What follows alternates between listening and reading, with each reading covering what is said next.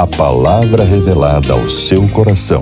Estudo 93. Que prazer estar aqui com vocês. E eu gostaria de falar hoje sobre a mulher de Samaria. Gostaria que você abrisse a palavra de Deus comigo no Evangelho escrito pelo evangelista João, capítulo 4, versículo 7, que diz: Nisto veio uma mulher samaritana tirar água e disse-lhe Jesus: Dá-me de beber. Essa passagem é interessante, primeiro porque conta uma das histórias mais lindas da Bíblia e sequer diz o nome da sua protagonista. Aí eu chego à conclusão que a história de uma pessoa influencia muito mais que a sua identidade, que seu nome.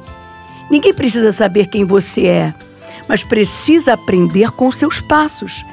Que cuidado precisamos ter com a formação da nossa história?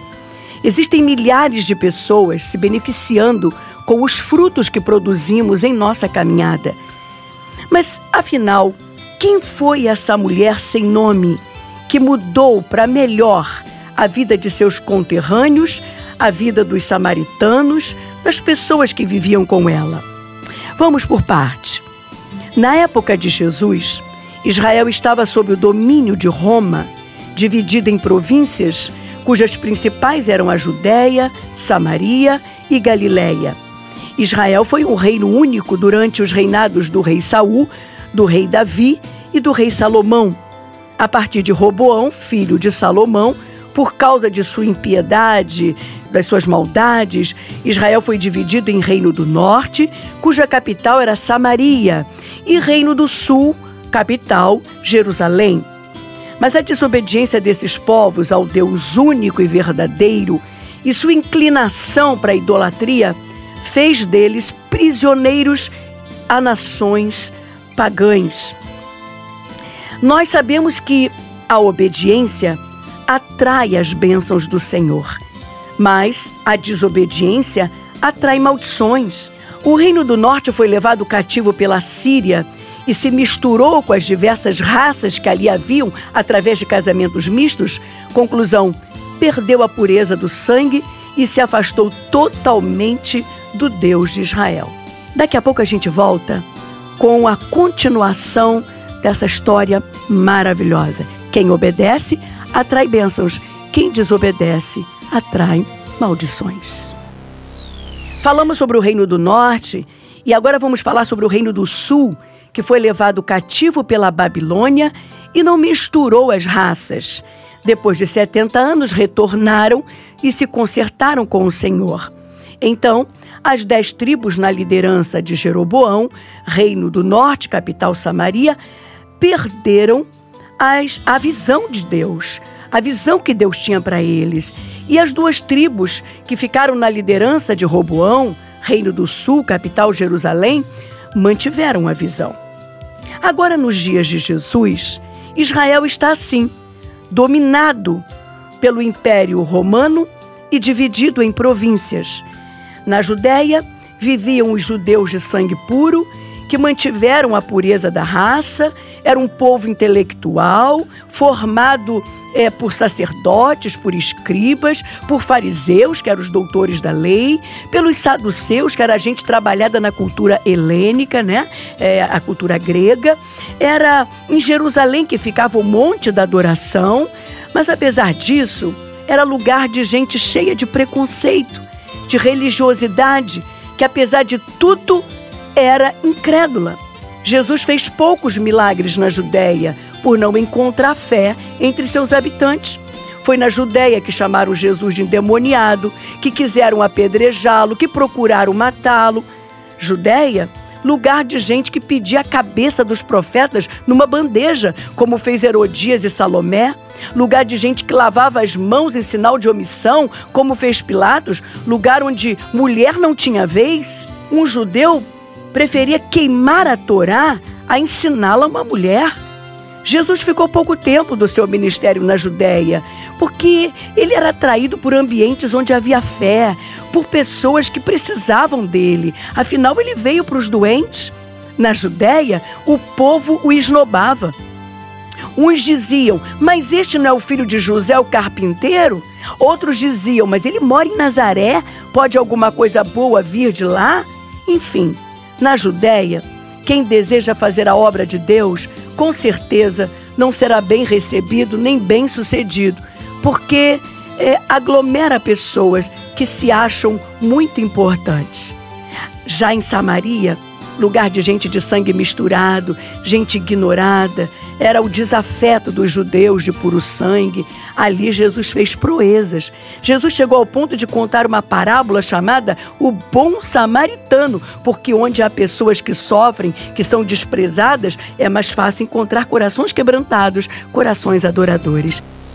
Falamos aqui sobre o povo que morava na Judéia, o povo que morava em Samaria, e agora vamos falar um pouquinho dessa Galileia, que era chamada Galileia dos gentios, porque ali habitava uma mistura de povos. Haviam egípcios, árabes, assírios, muita gente na rua, várias línguas misturadas.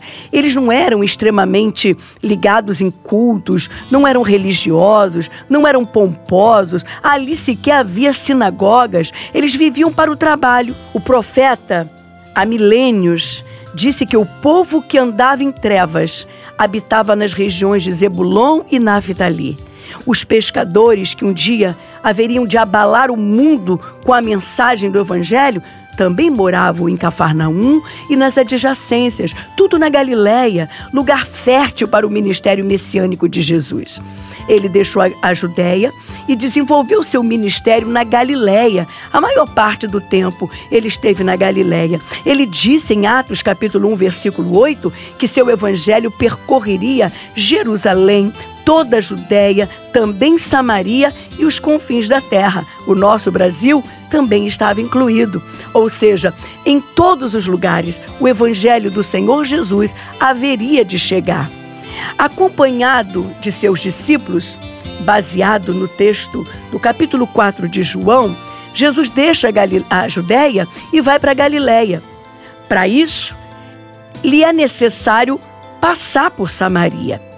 Qualquer outro judeu não passaria por Samaria, de jeito nenhum circundaria essa província, faria um caminho bem mais longo, mas não passaria por Samaria, porque judeus e samaritanos não se davam, principalmente porque os judeus faziam um pouco dos samaritanos. Os discípulos de Jesus fariam objeção quanto a ele entrar em Samaria. E eu creio que até mesmo por esse motivo, para não escandalizar os discípulos, não golpear sua mente, né, suas mentes, ele para numa cidade chamada Sicá, próxima das terras que Jacó deu a seu filho José, onde havia um poço ou uma fonte, como queira, e diz que está cansado da viagem e que deseja descansar um pouco. Jesus vai usar desse subterfúgio para poder ficar um pouquinho sozinho, sem os discípulos e esperar por uma mulher que há de aparecer ali pelo poço. Ele os manda comprar comida e fica ali esperando por ela. Eles não sabem disso, muito menos que o mestre espera por uma mulher samaritana. Imaginem, doze homens no mercadinho fazendo compras com certeza iriam demorar, né? É muito mais fácil pedir para um comprar pão para 12 do que pedir 12 para comprar pão para um. Jesus já queria mesmo é que eles se demorassem por lá, porque ele precisava dessa demora, desse tempo para para poder trabalhar a alma, o coração, as emoções de uma mulher samaritana que chegaria ao poço. O nosso Senhor conhece o nosso interior, o que sentimos, o que pensamos. Ele sonda rins e coração. Ele não nos olha como nós somos hoje, mas ele nos olha como nós seremos quando nós tivermos um verdadeiro encontro com o Senhor Jesus. Dentro de poucos minutos, ele estaria conversando com essa mulher que não sabia o valor que tinha que se sentia a pior das criaturas, que por não se dar o devido valor, fazia todas as concessões possíveis e que por isso mesmo era humilhada, desprezada, desvalorizada. Vamos continuar nosso estudo sobre a mulher de Samaria. Jesus marca um encontro com essa mulher, mesmo sem ela saber do encontro. Jesus precisava de tempo para trabalhar a alma, o coração, as emoções dessa mulher samaritana que chegaria ao poço. O nosso Senhor conhece o nosso interior, o que sentimos, o que pensamos. Dentro de poucos minutos, ele estaria conversando com uma mulher que não sabia o valor que tinha, que se sentia a pior das criaturas, que por não se dar o devido valor, fazia todas as concessões possíveis e que por isso mesmo era humilhada, desprezada, desvalorizada. Uma coisa eu aprendi com Jesus: eu preciso ser a primeira pessoa a me valorizar. Se eu não me valorizo, ninguém mais me valoriza. Os outros só me tratam mal se eu deixar. Jesus também queria ensinar essa verdade para a mulher de Samaria. Ah, quando ela ficasse curada do seu interior ferido e seus olhos se abrissem para o futuro que Deus tinha para ela e bebesse da água que nasce do coração e salta para a vida eterna, meu Deus, ela seria uma potência nas mãos do Senhor. Uma missionária de mão cheia, uma pregadora do Evangelho, capaz de salvar nações, capaz de mudar o destino de muitas pessoas, porque o nosso testemunho fala mais alto do que as nossas palavras. Jesus já via isso. Por isso marcou o um encontro com ela no poço, mesmo sem ela saber. Ela era especial. Ela não sabia, mas Jesus sabia que ela tinha um valor sobrenatural. Jesus não valoriza o que somos hoje, como eu já disse. Ele nos valoriza primeiro pelo sangue dele que está sobre nós e depois porque ele nos vê como seremos depois do encontro que tivemos com ele. É meio-dia. Hora de todo bom israelita estar em casa ao redor da mesa, almoçando com a família. Aquele povo de Israel tem hora marcada para tudo. O dia deles termina às 18 horas e a partir de então começa um novo dia. 12 horas não é hora para uma dona de casa estar tirando água do poço, onde se conclui que essa samaritana não tem uma família, nem mesmo um homem apaixonado para impedi-la de buscar água num poço de 30 metros de profundidade, debaixo de sol escaldante. Pelo amor de Deus, não. Essa mulher está fugindo. Mas de quê? Essa mulher não é feliz. Mas por quê? Jesus vai tirar as respostas da própria mulher. Lá vem ela, com o cântaro pesado em seus ombros. O olhar é distante, parece que vem pensando na vida sobre o que ela está pensando, hein? Lá vem ela com o cântaro pesado em seus ombros, o olhar é distante, parece que vem pensando na vida. Enquanto se arria para pegar água nesse poço profundo, ela ouve a voz de um homem e, como se não bastasse pelas vestimentas, percebe que se trata de um judeu. Ele não a agride, não a humilha, mas com tom doce lhe pede água. Mulher, dá-me de beber. Jesus é o Verbo de Deus, a palavra que se fez carne. E o salmista diz que a palavra de Deus é mais doce que o mel. Então, Jesus era doce. Jesus era manso e ele disse: Aprendei de mim que sou manso e humilde de coração. Jesus se comunica, tenta travar um diálogo com ela, mas não vem com ares de superioridade. Pelo contrário, quem se aproxima de alguém fazendo pedidos se coloca numa posição de inferioridade. Quem quer ganhar almas não pode chegar dizendo que é melhor, que sua religião é melhor, que, que ele está acima de tudo e de todos, que ele é salvo e ninguém mais é. Não, não pode fazer isso. Quem quer atrair a atenção de alguém precisa usar de estratégias como Jesus usou ela poderia lhe dar água, como poderia lhe negar a água. E Jesus deu a ela esse direito. Mas a reação daquela mulher foi querer saber por que, que um judeu lhe pedia alguma coisa se judeus e samaritanos não se davam. Era tudo o que Jesus precisava: suscitar sua curiosidade e interesse. Ela tinha razão. Judeus não falavam com mulheres em público. Judeus não falavam com samaritanos. judeus não ensinavam as escrituras para uma mulher, como eu já disse, eles preferiam queimar a Torá a ensiná-la a uma mulher. Mas Jesus se desassociou dos costumes judeus para alcançá-la e continua fazendo isso até hoje. Uma alma para o nosso Salvador vale mais que o mundo inteiro e precisa valer para nós também. Sua resposta é profunda e estarrecedora. Até então, nunca havia dito isto para outra pessoa. Jesus diz para ela o seguinte: Se conheceras o dom de Deus e quem é que te pede, dá-me de beber, tu lhe pedirias e ele te daria água viva. Água viva? Mas o que, que é isso? Eu vou até fazer questão de repetir essa expressão linda, que foi uma resposta de Jesus para aquela mulher estarrecedora. Se conheceras o dom de Deus e quem é o que te pede dá-me de beber, tu lhe pedirias e ele te daria água viva.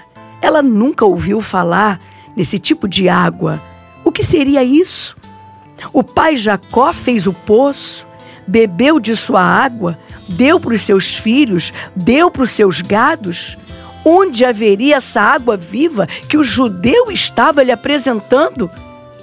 Uma vez bebendo dessa água, a samaritana não precisaria mais voltar ao poço e ela tinha um pavor de voltar ao poço, porque estar ali significava estar à mercê até mesmo de apedrejamento porque apesar de ser samaritana, muitas pessoas olhavam para ela como se ela fosse uma prostituta, uma mulher da vida.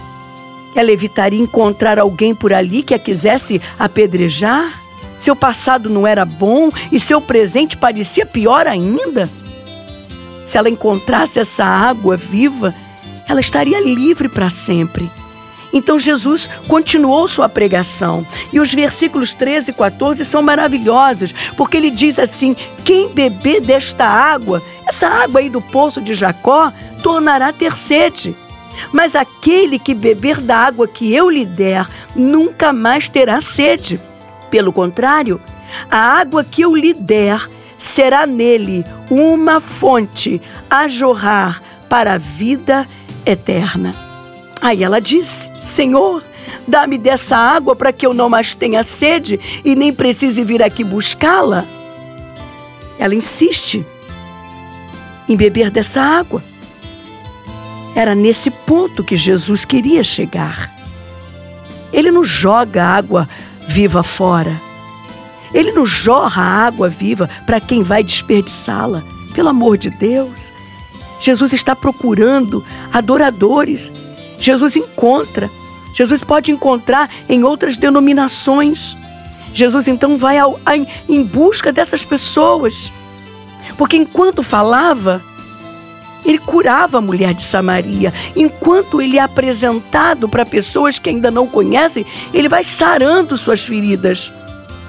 Ela já não estava mais arredia, não estava mais temerosa, com medo de ser vista em público. Veja como que o emocional dessa mulher vai mudando. Meu Deus, o nosso Deus não, não nos muda de fora para dentro. O nosso Deus nos muda de dentro para fora.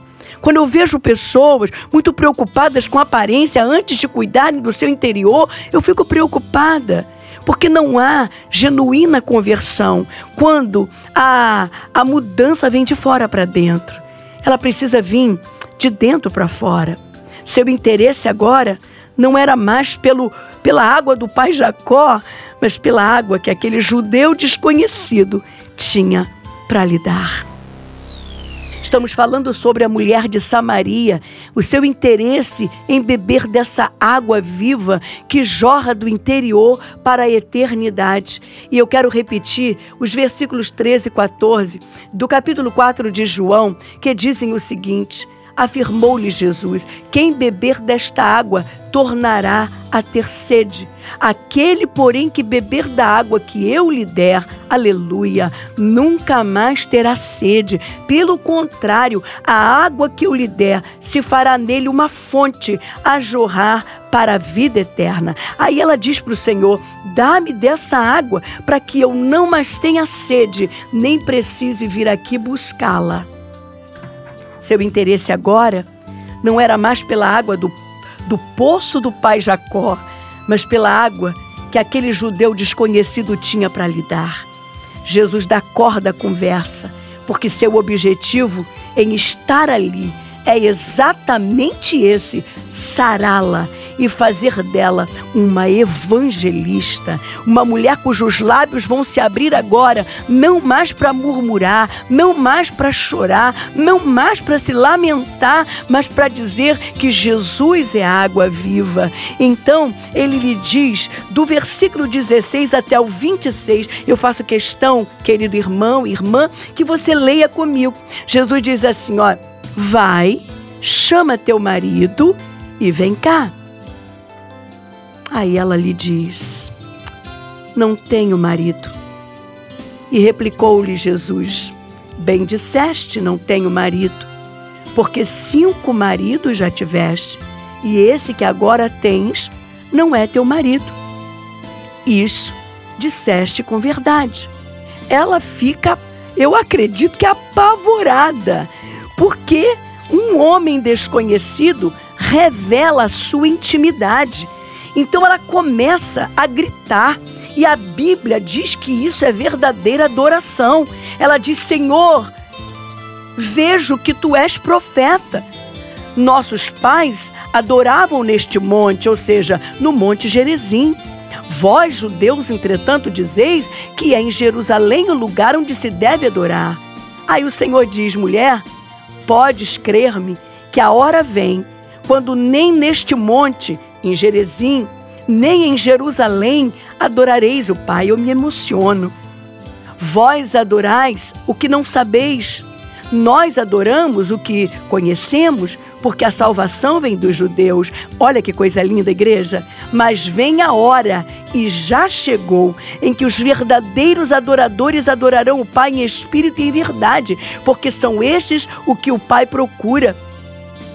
Deus é espírito e importa que seus adoradores o adorem em espírito e em verdade. Aí ela diz para o Senhor: Eu sei, eu sei que há de vir o Messias, chamado Cristo. Quando ele vier, nos anunciará todas as coisas.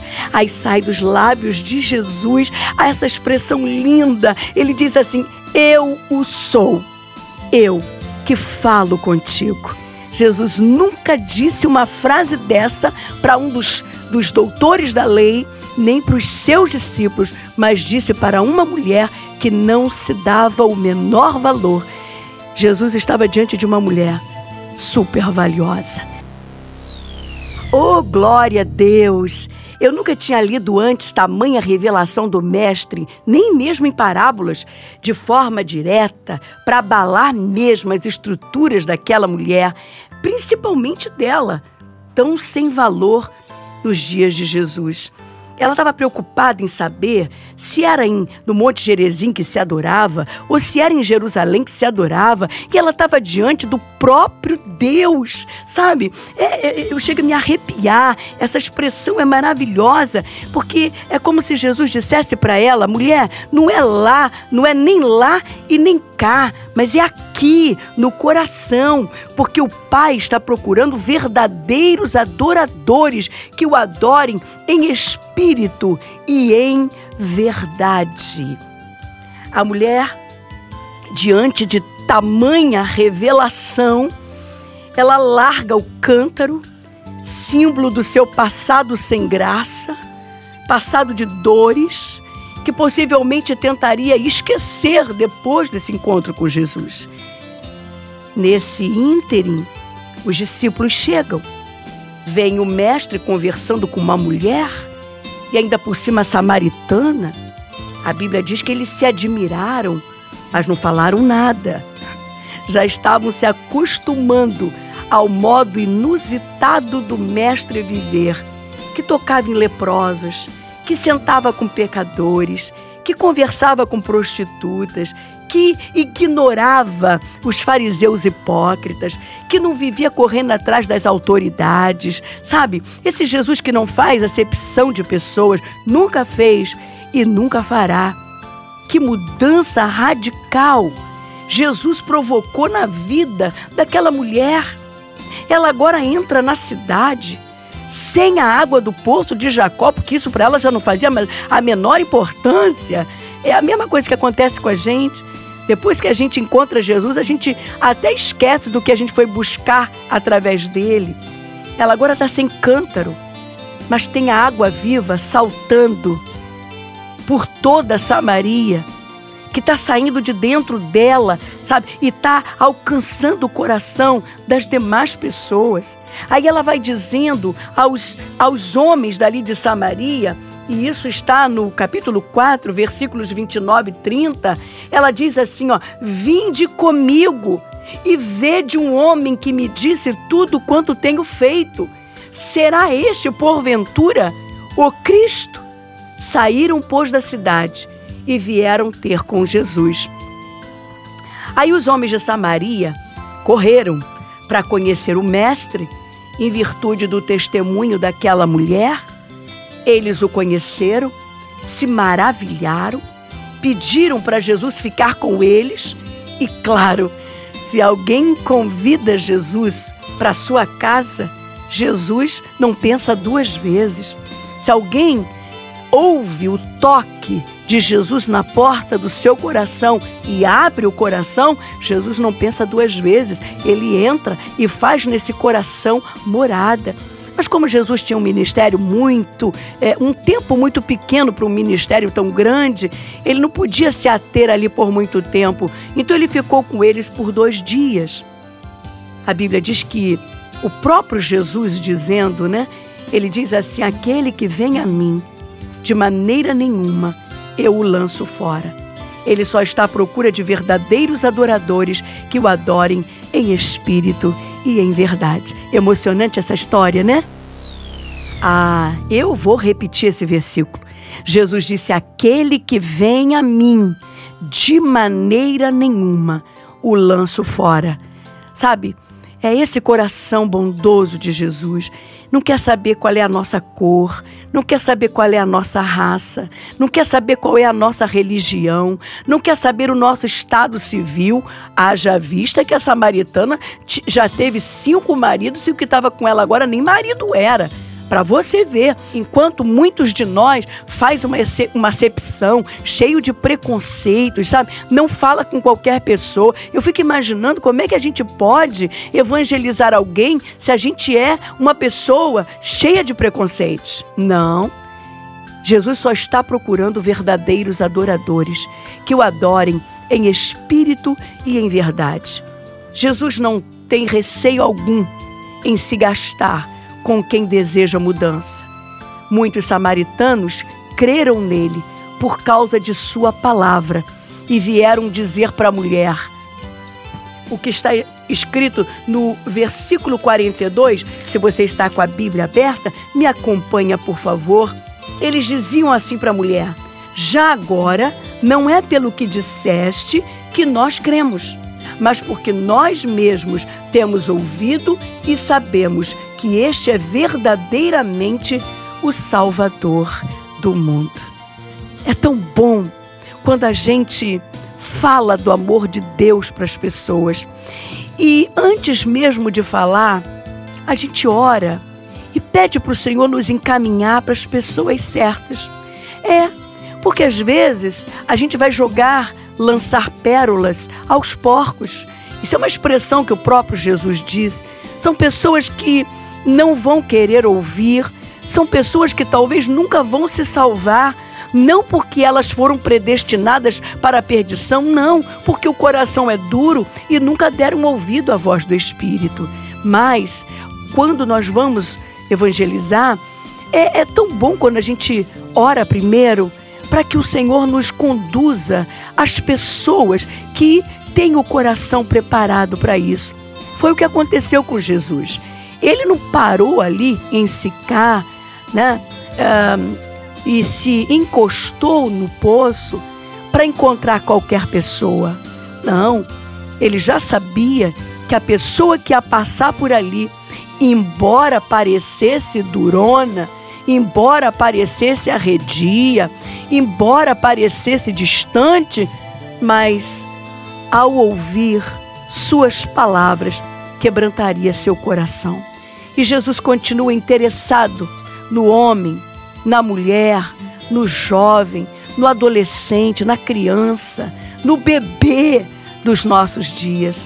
Ele usa os meus lábios, ele usa os nossos lábios, ele usa o nosso ministério, ele usa a nossa instrumentalidade para poder atrair essas almas para ele. Ainda que você não soubesse que ele marcou esse encontro contigo nesta manhã, ele marcou.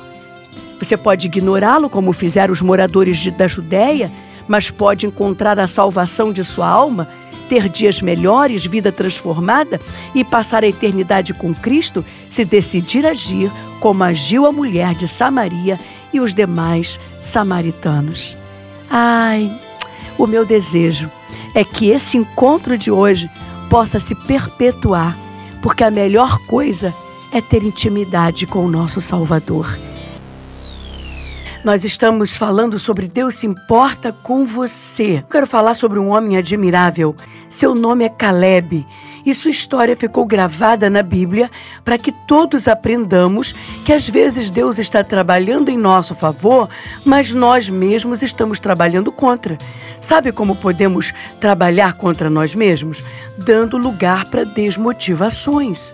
Você sabia que para motivar uma pessoa leva-se muito tempo, mas para desmotivá-la leva segundos? Por isso, todo cuidado é pouco. Cuidado com as conversas que se tem, cuidado com os programas que se assiste na TV, se ouve nas rádios, com as pessoas que estão em nosso círculo de amizade. O salmista Davi disse no Salmo 45: De boas palavras ferve o meu coração. A minha língua é como uma pena nas mãos de um habilidoso escritor. Ou seja, a nossa língua escreve. E a gente precisa escrever coisas boas em nosso favor. Então, estimule-se com motivações positivas. Quando Moisés mandou homens para espiarem a terra, todos viram o mesmo cenário, mas dez enxergaram negativamente e apenas dois enxergaram com fé. Sim, a fé faz toda a diferença. A fé hidrata os olhos, hidrata a pele, hidrata a mente, o coração, nutre nossos olhos, nossos ossos, células e nos fortalece para enfrentar adversidades com a certeza de que a vitória já é ganha. Mesmo vendo gigantes na terra e todas as adversidades ali existentes, Caleb disse aos seus companheiros que queriam desistir: Vamos, subamos e possuamos pisamos a terra, com certeza prevaleceremos contra ela. Isso está lá em Números 13, versículo 30. E é o que eu quero dizer para você nesta manhã, meu irmão. Levanta essa cabeça, tenha fé no Senhor, confia nele e ele fará coisas lindas no teu interior e isso vai fluir para a eternidade. A motivação de Caleb, provocada por uma promessa, não o deixou valorizar as dificuldades do deserto e por isso ele alcançou a promessa. Conquistou Hebron, chegou aos 80 anos com corpinho, disposição, alegria de um homem de 40. Presta atenção, existem dois tipos de motivação. A que é movida por emoções positivas e a que é movida pelas emoções é, negativas essas positivas, ela é influenciada pelo Espírito Santo. Não vai dar para trabalhar nossas vitórias descartando nossas emoções, porque se elas forem negativas, nem Deus vai poder nos ajudar. Amados, não se pode falar de motivação sem falar de emoção. Somos feitos de três substâncias: espírito, alma e corpo. Os três têm que andar juntos. Um depende do outro. O apóstolo Paulo diz em 1 Tessalonicenses 5,23 que as três substâncias têm que estar conservadas para a volta do Senhor Jesus. Não adianta falar a língua dos anjos e não falar a língua do filho, porque está estressado, nervoso, indisposto para relacionamentos. Uma pessoa feliz com trabalho nunca vai faltar por negligência. Pelo contrário, vai buscar ser um profissional produtivo e exemplar. Mas se alguma coisa frustrar suas expectativas, essa pessoa perderá toda a motivação no trabalho. E isso se aplica também à família, à igreja, ao ministério, à vida com Deus e por aí vai. Quer ser alguém produtivo e feliz? Motive-se com emoções positivas. Motivação provoca conservação. Lembra de Abacuque? Antes que se desmotivasse com a obra do Senhor, por causa das coisas que ele via e não concordava, ele orou pedindo ao Senhor que avivasse sua obra no decorrer dos anos. Olha o que diz esse homem admirável chamado Caleb. Veja só. Eu tinha 40 anos quando Moisés me enviou para espiar a terra. Eu trouxe notícias que poderiam ter motivado o povo se não fossem as notícias que meus irmãos, que subiram comigo, trouxeram e que fizeram o coração do povo derreter. Meu coração estava motivado porque perseverei em seguir o Senhor meu Deus. Então Moisés naquele dia jurou, dizendo que a terra que eu pisasse certamente seria minha e da minha família em herança perpétua. E agora, eis que o Senhor me conservou com vida.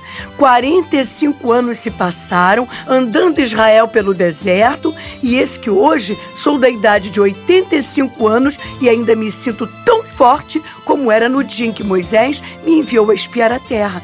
Qual minha força na época, tal é minha força agora para sair, para entrar e pelejar nas guerras. Dá-me este monte de que o Senhor falou naquele dia. Tu estavas lá e ouviste que os anaquins estão ali e que grandes e fortes são suas cidades, mas o Senhor será comigo para expeli-los, como me prometeu. Isso está escrito lá no, no livro de Josué, capítulo 14, versículos 16 ao 12. Caleb chegou à terceira idade, com físico e disposição de um quarentão, cheio de saúde, vigor e boa aparência. Imagina esse homem na obra de Deus hoje. Ele foi um dos doze enviados por Moisés para espiar Canaã. Ele e Josué foram os únicos de sua geração a entrar na terra prometida. Por quê? Porque eram motivados por emoções positivas. Eles viam a vida com bons olhos. Eu não canso de dizer isso, porque é assim que eu quero viver. Após a morte de Moisés, Caleb se apresentou a Josué e fez uma reivindicação. Então Josué o abençoou e deu a Caleb Hebron em herança, uma das cidades mais antigas do Oriente, lugar histórico de valor inestimável, situado na região montanhosa de Judá, outrora habitada por Abraão, Isaac e Jacó, agora lugar de suas sepulturas, ou seja, um lugar é, elitizado, um lugar importante. Com 85 anos, Caleb comandou pessoalmente a conquista de Hebron, expelindo dali os filhos de Anak, homens de grande estatura. Meu irmão, para poder vencer gigante, só com emoções positivas.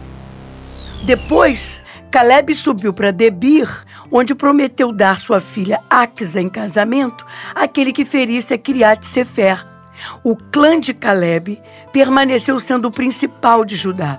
O que manteve Caleb revigorado todos esses anos pelo deserto foi uma motivação gerada por uma fé inabalável na promessa que Deus lhe fez. Saiba de uma coisa, meu irmão: crer motiva e conserva. Em momento algum ele pensou que a promessa vociferada há décadas não fosse se cumprir. Deus disse que ele não ia morrer e ele acreditou. Ele viu seus contemporâneos morrendo pelo caminho, ele viu uma nova geração no deserto surgindo, ele sentiu os anos transcorrendo no ar, não na sua pele. Ouviu muita gente murmurando, mas nada disso abalou. Não porque fosse super-homem, mas porque estava focado no seu alvo, na sua meta, no seu objetivo, na sua herança. Enquanto a maioria provocava a ira de Deus, Caleb transpirava esperança, convicção, certeza de que o seu dia chegaria e que ele teria vida, saúde e disposição para desfrutar de sua conquista. Caleb sonhava com Hebron dia e noite. Então, Assim que Josué atravessou o Jordão e separou as tribos por famílias para repartir as terras por herança, Caleb se apresentou lúcido diante dele, convicto, sem titubear, e reivindicou seus direitos. O segredo é sonhar com a vida que se deseja e lutar por ela. Por mais que demore, vai acontecer. Eu espero que o estudo desta manhã te motive, te leve para mais perto de Deus. Eu quero orar por você. Senhor nosso Deus, o nosso Pai.